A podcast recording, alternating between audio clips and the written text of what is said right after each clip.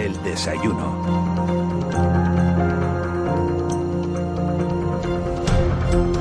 8 y 10 minutos de la mañana de este martes 17 de noviembre, tiempo ya para la entrevista en Canarias Radio, de la noche al día. Tiempo ya para desayunar con una persona que tiene mucho que contar. Este martes vamos a, a compartir ese café con uno de los diputados canarios más veteranos en el, en el Congreso. Si lo medimos por legislatura, ha estado en cuatro. Pedro Quevedo es licenciado en Medicina y Cirugía, fue portavoz del Gobierno de Canarias entre los años 2000 y 2003, ha sido también diputado en el Parlamento de Canarias y consejero de Políticas Sociales y Sociosanitarias del Cabildo Insular de Gran Canaria. También es concejal del Ayuntamiento de Las Palmas de Gran Canaria. Toda España lo conoció hace unos años por ser el famoso voto 176, el suyo y el de Ana Oramas, y aunque Nueva Canarias y Coalición Canaria fueron juntos a las elecciones, las relaciones no parecen atravesar ahora mismo el, mejor momento. Eh, señor Quevedo, muy buenos días, gracias por estar en los estudios de Canarias Radio, gracias por acompañarnos esta mañana. Hola, buenos días, gracias por invitarme. Eh, eh, ¿Me he precipitado al decir que las relaciones no atraviesan el mejor momento? Bueno, vamos a ver, si se refiere a las relaciones entre Ana Oramas y yo, nunca han atravesado un mal momento. Nosotros nos llevamos... No, me refiero a las de Nueva Canaria. sí, pero aquí hay que precisar. Sí, sí, sí, bueno, pero ya le preciso. por eso, una vez precisado eso, Vamos a ver, eh, nosotros cuando concurrimos a las elecciones juntos dijimos que lo hacíamos porque si no peligraba el que hubiese dos voces canarias en Madrid. Dijimos que éramos dos partidos distintos y que teníamos un programa común y unos objetivos comunes que eran defender los intereses de Canarias en Madrid, ¿no? Por lo tanto, eh, era de esperar que no estuvieses exactamente en las mismas posiciones todo el tiempo. El primer eh, problema se nos planteó con la investidura del señor Sánchez, ¿no? Ahí este, Nueva Canarias negoció, eh, teníamos un documento conjunto, Coalición Canaria tenía su debate y ellos fueron atrasando la decisión. Nosotros cuando se acababa el tiempo dijimos, mira, nosotros nos parece que ante unas nuevas elecciones o un gobierno con la extrema derecha, sinceramente, nos parece que es necesario colaborar con un programa fuerte para que haya eh, legislatura, para que haya gobierno. Ahí ocurrió lo que ocurrió. Nosotros votamos a favor y Anagrama votó en contra. Oye, pues, pues bien, a partir de ahí se produce una situación distinta. Esto es evidente, así que no, no seré yo el que lo niegue. ¿no? Ahora, ahora mismo se produce una, situación similar. Comenzaron negociando juntos eh, el, apoyo a los presupuestos generales del Estado. Finalmente, eh, bueno, se han desmarcado. Coalición Canaria presentaba, presentó una enmienda a la totalidad, enmienda que fue rechazada. Eh, ahora han presentado, ayer presentaban 140 enmiendas parciales. ustedes dicen que los presupuestos son buenos para Canarias. Coalición Canaria dice que son criminales. ¿Quién tiene razón? bueno, vamos a ver. Yo creo que en estos casos es muy bueno tratar de objetivar algo, ¿no? Mire, eh, lo digo para que algunos, porque yo escucho algunos comentarios, están ustedes entregados al no sé qué en Madrid, ¿verdad? Oigo algunas cositas de estas. Eh, estaría bien que la gente se repasase eh, el programa que se pactó con este gobierno. Se pactó un acuerdo que yo creo que es de libro. Pero una vez dicho eso, y cuando gobernaba el Partido Popular y Nueva Canarias estaba en la oposición en Canarias y ni se imagine en Madrid, fuimos capaces de negociar con el Partido Popular dos presupuestos, 17 y 18. Y mire que nos separan cosas, ¿eh? Y conseguimos, creo que al final, los mejores presupuestos de la historia de Canarias. En lo que se refiere a los, a los presupuestos para Canarias, los presupuestos generales, en nuestra opinión, eran un desastre, como se demostró posteriormente. Pero nuestra obligación es defender. ¿Tenemos fuerza para defender a esta tierra? No, no para ser el campeador, ¿no? Bueno. Eh, eh, una vez dicho eso, ahora tenemos de nuevo una situación de esta misma naturaleza. ¿Qué le pasa a estos presupuestos?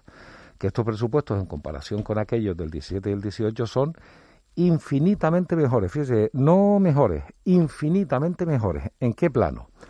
En el plano general, defensa de los servicios públicos, ERTE, ingreso mínimo vital, ayudas europeas, no sé ni cómo contarte, vamos a decir, justamente lo contrario de lo que se hizo en su momento.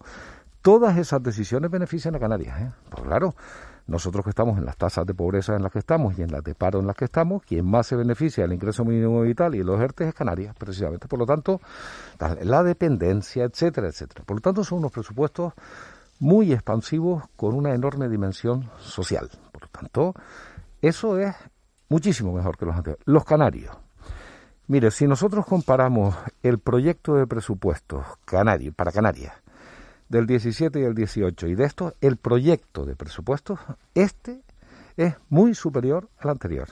Y esto lo hemos demostrado con los números. Es decir, eh, mm, por cierto, también se cumple eso de que tenemos que estar por encima, por tercera vez en la historia democrática española, la reciente historia democrática, se cumple por tercera vez en la historia que Canarias está en inversiones por encima de la media del Estado.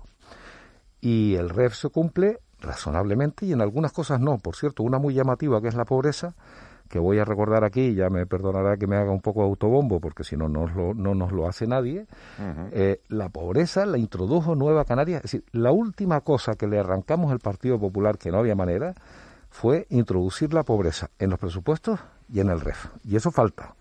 Y eso se tiene que corregir, así como algunos otros. Eso, eso le iba a preguntar, ¿el apoyo ya está decidido 100% o tiene que depender de la aprobación de algunas enmiendas ah, parciales? claro que no. ¿Y, cómo, ¿Y cuáles son esas enmiendas concretas que dice tienen que aprobarse esas enmiendas? Claro que no está decidido el apoyo. De hecho, cuando nosotros decidimos con Coalición Canaria ir junto a discutir eh, en Madrid la previa de los presupuestos, no era para apoyar los presupuestos, era para tratar de encontrar un acuerdo. Entonces, primera reunión fuimos juntos, fueron eh, doña Rosa Dávila y don Fermín Delgado. Eh, un nivel técnico-político alto, ¿eh? porque, bueno, se trataba. Segunda convocatoria de reunión. Mm, no estaba la ministra, Coalición Canaria dice, si no está la ministra, nosotros no vamos. Nosotros dijimos, mira, pues, pues ya nos haremos una foto con la ministra, pero nosotros vamos a seguir discutiendo.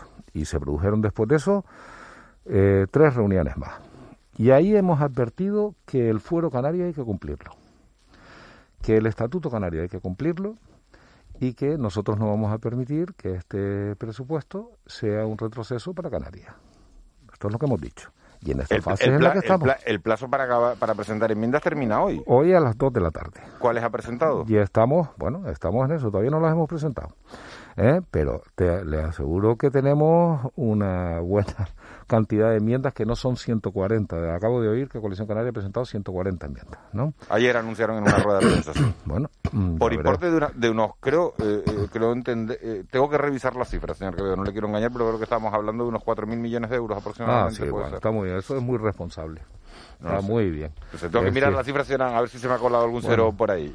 Bueno, si el disparate es de, ese, de esa envergadura, pues ya... Se no, a, lo, mejor me lo atribuye. Yo tengo que mirar si eran 400 o, era, o, eran 4.000. Me suena 4.000, pero ahora, ahora, le busco la cifra. Solo te diré que la cifra final para Canarias en los presupuestos del Partido Popular fueron 1.400 millones de euros. El dinero, ah, el, dinero del convenio de carreteras que nos, que, que nos, adeuda el Estado y que usted ha pedido que nos dieran los 500 millones, ahora parece que van a venir en partidas de 100. No, ahí tenemos, sí, bueno, ahí tenemos un lío. Vamos a ver, esto es muy importante explicarlo. Bueno, primero, yo me las he tenido tiesas con la ministra de Hacienda. De hecho, nos votaron en contra una moción sobre este tema a Nueva Canarias. ¿eh? Porque eh, esos 517 millones de euros que hay ahí que consiguió en su día el gobierno de Canarias de Paulino Rivero, diciendo ustedes tienen que cumplir, no cumplieron, lo ganamos en el Supremo. Canarias tiene 517 millones de euros en Madrid. Mira, según cómo se envíe ese dinero a Canarias, puede ocurrir que ese dinero lo tiremos por el sumidero. ¿Por qué? Porque si tú lo haces en un momento en el que no se puede invertir, porque hay unos presupuestos expansivos como los que hay, te mandan 517 millones de euros del toletazo cuando hay un buen presupuesto como es este año, donde se han suspendido las medidas fiscales y ese dinero se acaba yendo a remanentes. Es decir, no se puede usar ese dinero. Por lo tanto, nosotros lo que estamos diciendo es, punto uno, ese dinero es, de Canarias. Segundo, ese dinero no me lo pinta usted en los presupuestos porque ya es nuestro. A presupuestar lo que ya es mío, ¿no? ¿Eh? Tercero, encontremos una fórmula en la ley de presupuestos para que el dinero venga a Canarias cuando Canarias lo necesite y como Canarias lo necesita que no está siendo fácil esto. ¿eh? Y entonces decimos, digo, mire, ¿cuándo vamos a necesitar? Pues mire, pues en el, en el 22, claro, porque ahora en el 21 hay un buen presupuesto. Eh, ¿Y cuándo necesito yo más dinero? Cuando vuelvan las reglas fiscales, ¿no es así? Pues entonces yo necesito ese dinero para gastármelo en lo que consideremos en gasto corriente de la comunidad canaria, porque si no, se lo tiene que gastar en carretera, digo, ¿y por qué? Ese dinero se sacó de otras partidas para pagar lo que no pagó el Estado. Ahora necesitamos que sea para lo que nos hace falta. ¿eh? Por lo tanto, ese es el debate. Y eso tiene que estar en la ley de presupuestos. Y tiene que estar eh, sustentado en un convenio a tres años Entonces llegará el dinero como tiene que llegar y cuando llegue como tiene que llegar, entonces estaremos de verdad defendiendo los intereses de Canarias. Le voy a, eh, le voy a dos cosas, eh, le confirmo, las enmiendas que presentó Coalición Canaria son por importe, como decía, de 4.000 millones de, pues euros. Pues, muy bien, pues estupendo, pues, pues nada.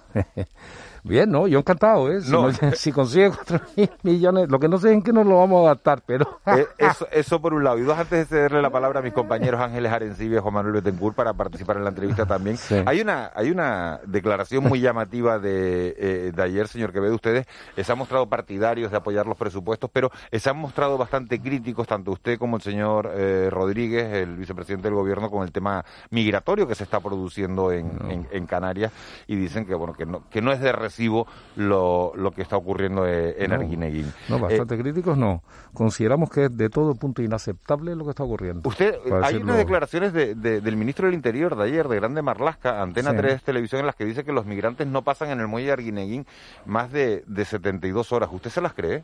El señor Marlasca se tiene que dejar de hacer visititas para hacerse la foto de vez en cuando y lo que tiene que hacer es cumplir con su obligación y coordinarse con los otros tres ministerios que tienen que ver con esto y dejarse de seguir maltratando los intereses de los inmigrantes y de Canarias. Así de claro. Eso es lo que tiene que hacer el señor Marlasca.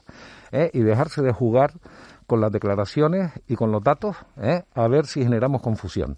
Lo que está ocurriendo ahí es un escándalo, estén en el muelle o no lo estén. Por supuesto, si están en el muelle, más. ¿Eh? De esto no tengo ninguna duda. Por lo tanto, escandaloso el comportamiento de, del Gobierno de España en este tema, ya se los hemos dicho por todas las vías posibles, y nosotros pasaremos a endurecer todo lo que podamos esta cuestión porque es sencillamente inaceptable. Eh, buenos días, señor Quevedo. Eh, en relación con lo que hablaba antes del presupuesto, los 500 millones de carreteras que no se podrían gastar en este año 21, esta mañana Eduardo Besuárez, eh, Besares, secretario de COE Tenerife, manifestaba su pesimismo porque eh, la administración, las cortapisas de la administración hicieran inviable que todo ese dinero previsto para el 2021, el dinero de Europa, el dinero del presupuesto, no se pudiera eh, llevar a cabo, no se pusiera, no se pudiera gastar. Vamos a ver, este, mm, vamos a ver.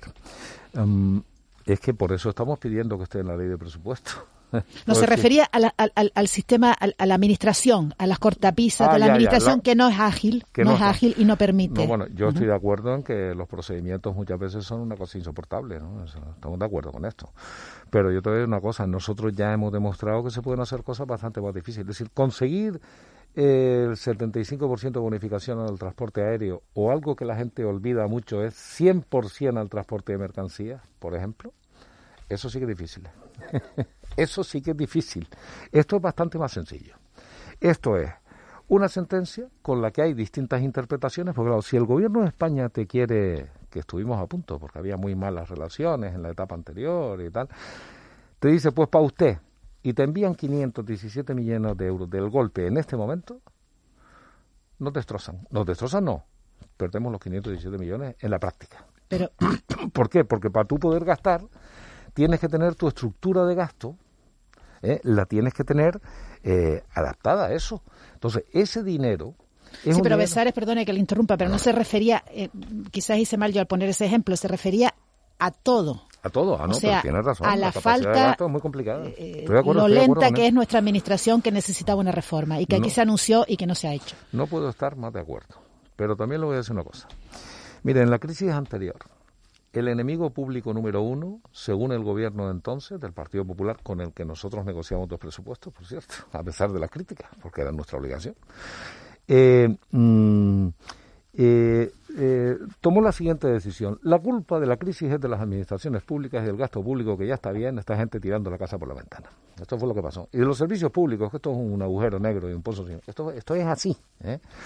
¿Sabe cuál fue la consecuencia? Dedicarse a liquidarse los servicios públicos la sanidad pública, sino mira, lo que nos pasa con lo de la pandemia no es por casualidad. El desastre de Madrid no es por casualidad, es porque alguien se dedicó a cargarse los servicios públicos. ¿Y qué se hizo con los funcionarios públicos y con las administraciones públicas? Tasa de reposición cero, es decir, se jubilaba la gente, pero no se podía volver a, contratar. Porque como los malos son las administraciones públicas, lo cual no resiste una cachetada, porque claro, no hay nadie que no entienda esa crisis que sepa, que justamente quien único no fueron los responsables fueron las administraciones públicas, y menos aún la gente. fueron otros los responsables a los que se ayudó. Entonces, de aquellos polvos estos lodos, como se suele decir, ahora tenemos las administraciones públicas. Mire, yo conozco muy bien el Ayuntamiento de Las Palmas de Gran Canaria. Yo conozco muy bien el Cabildo. Y Una catástrofe. tenemos un drama. Tenemos departamentos relevantísimos con una persona y gracias y no hay manera de poner en marcha, no han sido todos obstáculos para poner en marcha eh, los concursos públicos para tener el personal que es necesario tener. Y los funcionarios de calidad jubilándose. Eso es lo que está pasando. Por lo tanto, estas son las consecuencias de aquello. Y tiene razón, señor, una cosa. Es urgente modificar la ley de contratos del Estado. Esto, esto no tengo yo ninguna duda. ¿eh? Esa ley de contratos, que también hizo el Partido Popular en su día con el mismo principio, estaba hecha para impedir que las administraciones públicas gastasen dinero. Así de sencillo, como son los ¿Me entiendes la lógica? Eso tiene Ahora, ¿cuál es la consecuencia? Para tú hacer un gasto, ya te puedes encomendar al Santísimo. Y los interventores y las interventoras mandan más que los presidentes y los alcaldes y alcaldesas. Todo es así. ¿eh? Por lo tanto, claro que hay que cambiar eso. Estoy muy de acuerdo. ¿eh? Estoy muy de acuerdo. Y estamos en esa dirección. Pero sepamos de dónde vienen los problemas, porque si no, no nos entendemos. Eh, señor Quevedo, buenos días. Hola. ¿qué, ¿qué, cantidades tienen que estar incluidas en, en esas enmiendas parciales que presentará Nueva Canarias para, para apoyar finalmente este presupuesto? ¿Qué, Vamos a ver, partidas, por, ¿no? Por, por, precisar un poco... Por tratar de ordenar, ¿no? Vamos a ver, mira, yo eh, le explicaba el otro día, eh, estaba buscándolo, no lo he encontrado, a un periodista, un compañero de ustedes, eh, mm, ¿Cuáles eran las partidas iniciales que había para Canarias en los presupuestos de 2017-2018? ¿Cuál es la partida inicial que hay ahora? Y cuáles fueron las partidas finales que se encontraron. ¿eh? Eh, mm, las partidas iniciales en el 17 y en el 18 rondaban los 1.300 millones. La partida inicial en el presupuesto para el 2021 es 1.400 y algo millones. Después de, después de nuestra intervención, vamos a ver, hay cosas que no se pueden calcular, es decir, cuánto cuesta eh, la ayuda a los sistemas energéticos extrapeninsulares, pues, pues lo que cueste la factura al final, es un montón de dinero. ¿eh?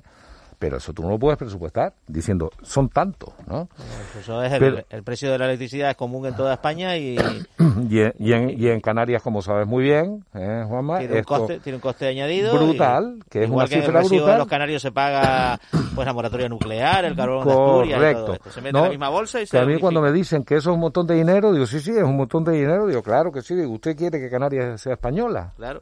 Pues, ¿qué quiere? ¿Eh? O es que quiere que hagamos con los 2.000 kilómetros, ¿no? pues claro, que es mucho más cara, muchísimo. ¿eh?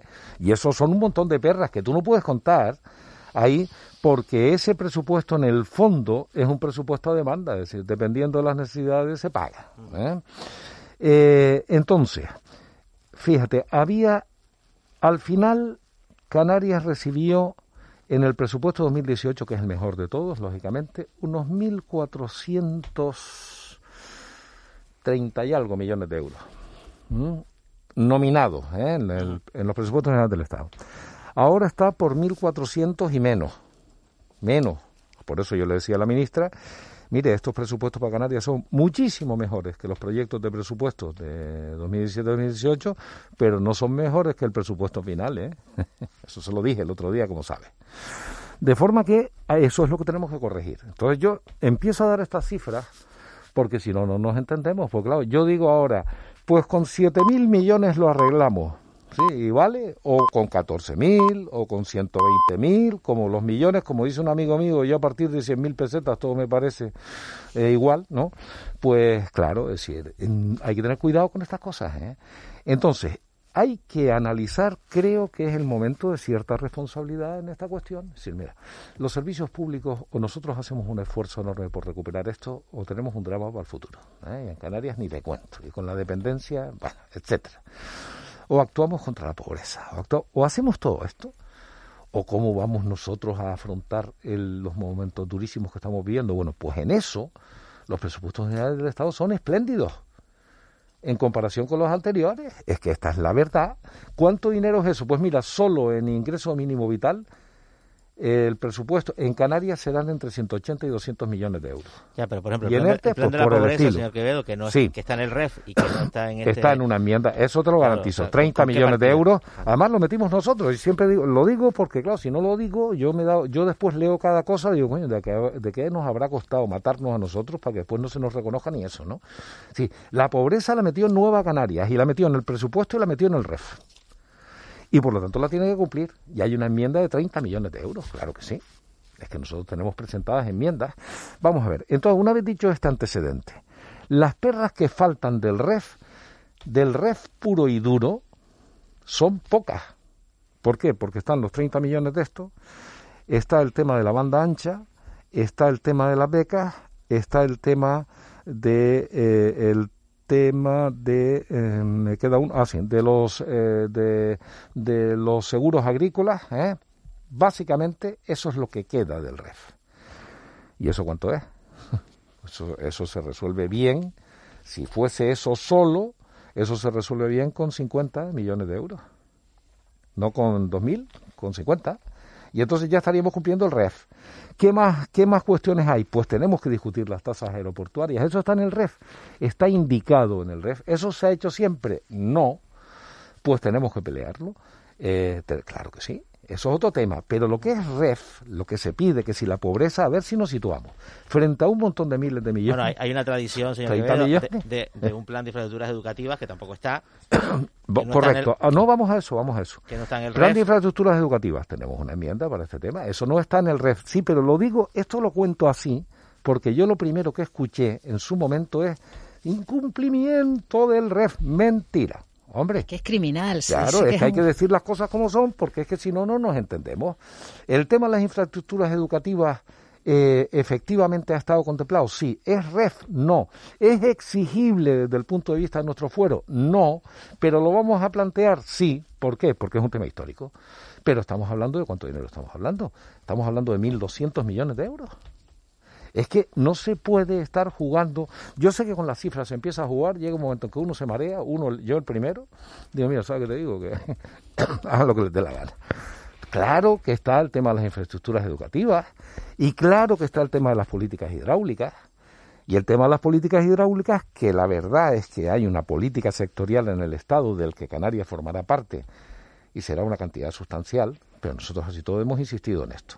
La vivienda, mira, la vivienda no está porque ya está claro que con las políticas sectoriales Canarias va a recibir como 60 millones de euros en políticas de vivienda, como tú comprenderás. No nos vamos a enfadar por esto, ¿no? Y hay un elemento impepinable, o sea, hay un elemento, si esto no, no sale, no seguimos, no apoyamos. No, vamos a ver, hay un riesgo, por supuesto, y esto ya lo hemos advertido. Por eso yo decía, cuando decía, Nueva Canaria apoya el presupuesto, como que apoya el presupuesto. Entonces yo creo que lo expliqué clarito el otro día en tal. A nosotros nos parece que este presupuesto está mucho mejor orientado que los anteriores, que esta respuesta a la crisis es mucho mejor que las anteriores. Pues la anterior la pagó la gente las clases medias y trabajadoras. Así no va, como todos sabemos. Usted sabe que este, este, presupuesto no puede salir sin, sin su voto también. Sí, sí, es verdad. Tenemos una diferencia. Esto Nosotros ahora no somos decisivos. Claro, la gente nos decía, los del PP... Usted ya no es el 176. Soraya Santa, de Santa María, que al final a, a veces mis compañeros dicen, coño, tú también, digo, la verdad es que me pareció una señora estupenda. y a las 12 de la noche nos decía, algo más, señoría, ¿eh? porque claro, les levantamos hasta la... ¿eh? Claro, ¿por, ¿por qué? Pues porque éramos el 176. Tengo que recordar aquí que Coalición Canaria había dicho que sí a esos presupuestos previamente y no daba. Dio cuando Nueva Canaria se sentó. Mira que nos costó a nosotros hacer eso. ¿eh? Me senté con el señor Maillo como si fuese hoy en el Salón de los Pasos Perdidos. Digo, Maillo, Nueva Canarias está dispuesta a discutir los presupuestos. No se lo podía creer. Estuvo dos días que no me contestaba porque pensó que estaba de broma. Digo, pues, pues no estamos para bromas, ¿no? Bueno, es decir, mm, mm, claro que no es la misma situación. No estamos en una situación de ser determinante, pero es que ser determinante pasa muy poquitas veces en la vida. Eh, casi esa, esa situación del 176, una cada, cada mil años, ¿no pues Claro, cuando ¿cuántas veces nos va a pasar? Aunque te digo una cosa, ¿eh? Para, para este, la constitución de este gobierno sí fuimos el 176, acuérdate. Para la investidura del señor Sánchez, sí que fuimos el 176. Lo que pasa es que el 176 pudo ser el gallego, pudo ser el... O sea, nosotros solos no, ¿no? Le, llevamos 25 minutos de entrevista, estamos en la recta final, señor Quevedo. Yo no me puedo marchar de aquí sin preguntarle. ¿En eh, Marruecos acaba de entrar en guerra con el Frente Polisario o el Frente Polisario acaba de entrar con, con, Marruecos en guerra. Su partido Nueva Canaria está posicionado del lado del Polisario. Hombre, por supuesto. Y, el presidente canario y el ministro del Interior, Grande Marlasca, van este viernes para pedirle, eh, bueno, un favor, si, si se me permite la, expresión así, al ministro de Interior marroquí. Es decir, vigilen ustedes la salida de cayucos desde sus costas. ¿Es el mejor momento para posicionarse del lado del Polisario? Vamos a ver, Miguel Ángel. Aquí hay desde hace 45 años España renunció al estatus que todavía tiene, que es la potencia administradora del Sáhara Occidental. Marruecos consolidó su posición, que es potencia ocupante no administradora y por lo tanto ilegal del Sáhara Occidental. Y hay una resolución de la ONU diciendo que con carácter inmediato se tenía que hacer un referéndum de autodeterminación. ¿No es así? 45 años después, lo que ha ido ocurriendo es que la estrategia de Marruecos, con el asentimiento de la ONU, desgraciadamente, y la inhibición absoluta de España, ha sido decir, pues bueno, pues nosotros vamos haciendo lo que nos da la gana, no cumplimos con esto y los matamos entre el hambre y la languidez, los vamos liquidando, que es lo que al pueblo saharaui. Y han ido ocupando espacio tras espacio, que es ilegal, hombre, ilegal. ¿De acuerdo con lo de las aguas cuando intentaron dar permisos petrolíferos y una compañía noruega les lavó la cara y les dijo que esas aguas no eran de ellos? ¿Se de eso? Pues la misma cosa. Y entonces la línea de Gergerat, que es lo que hay ahora, es una intrusión clarísima en un territorio que no es de ellos. Y la extracción de los fosfatos y la extracción de los recursos minerales y, y el pueblo saharaui viviendo como viven de la ayuda de un montón de gente. Luego, ya está bien de eso. Entonces yo creo que el pueblo saharaui, el Frente Polisario ha dicho o nosotros reaccionamos y empezamos a ponernos en nuestro sitio o morimos aquí de inanición y no se va a acordar de que existe, de que existimos más nunca y han reaccionado. ¿Sabes qué te digo? Lo que pasa es que ahora el gobierno de España tiene que decidir si seguimos cambiando la falsa seguridad con el tema de la inmigración por vulnerar el derecho internacional, porque esa no así no debe ser la relación entre estados. Por cierto, también de paso nos puede explicar el gobierno marroquí por qué se está intentando apropiar de las aguas canarias. ¿Falsa seguridad? Claro, porque es que mm, te dice, no, porque para que esto esté seguro, dice sí, hasta que se les pasa la gana de que esté seguro. Y mira lo que nos está pasando, han blindado por la parte del Mediterráneo y nos vienen todos por abajo. Por cierto, el 70% de los chicos que vienen son marroquíes. ¿eh? ¿Eh? Entonces, ¿qué jueguito es este? Pues cuando nos apetece no van y cuando nos apetece sí van. Por lo tanto, es una relación de cierto filibusterismo diplomático que no puede ser. Lo mismo nos han hecho con las aguas. Pero si se acaban de apuntar las aguas canarias, eso no va a llegar a ningún sitio, pero lo han hecho. ¿eh? Entonces hay una permanente tensión de o ustedes no dicen nada sobre el Sáhara o nosotros les hincamos a ustedes no sé qué.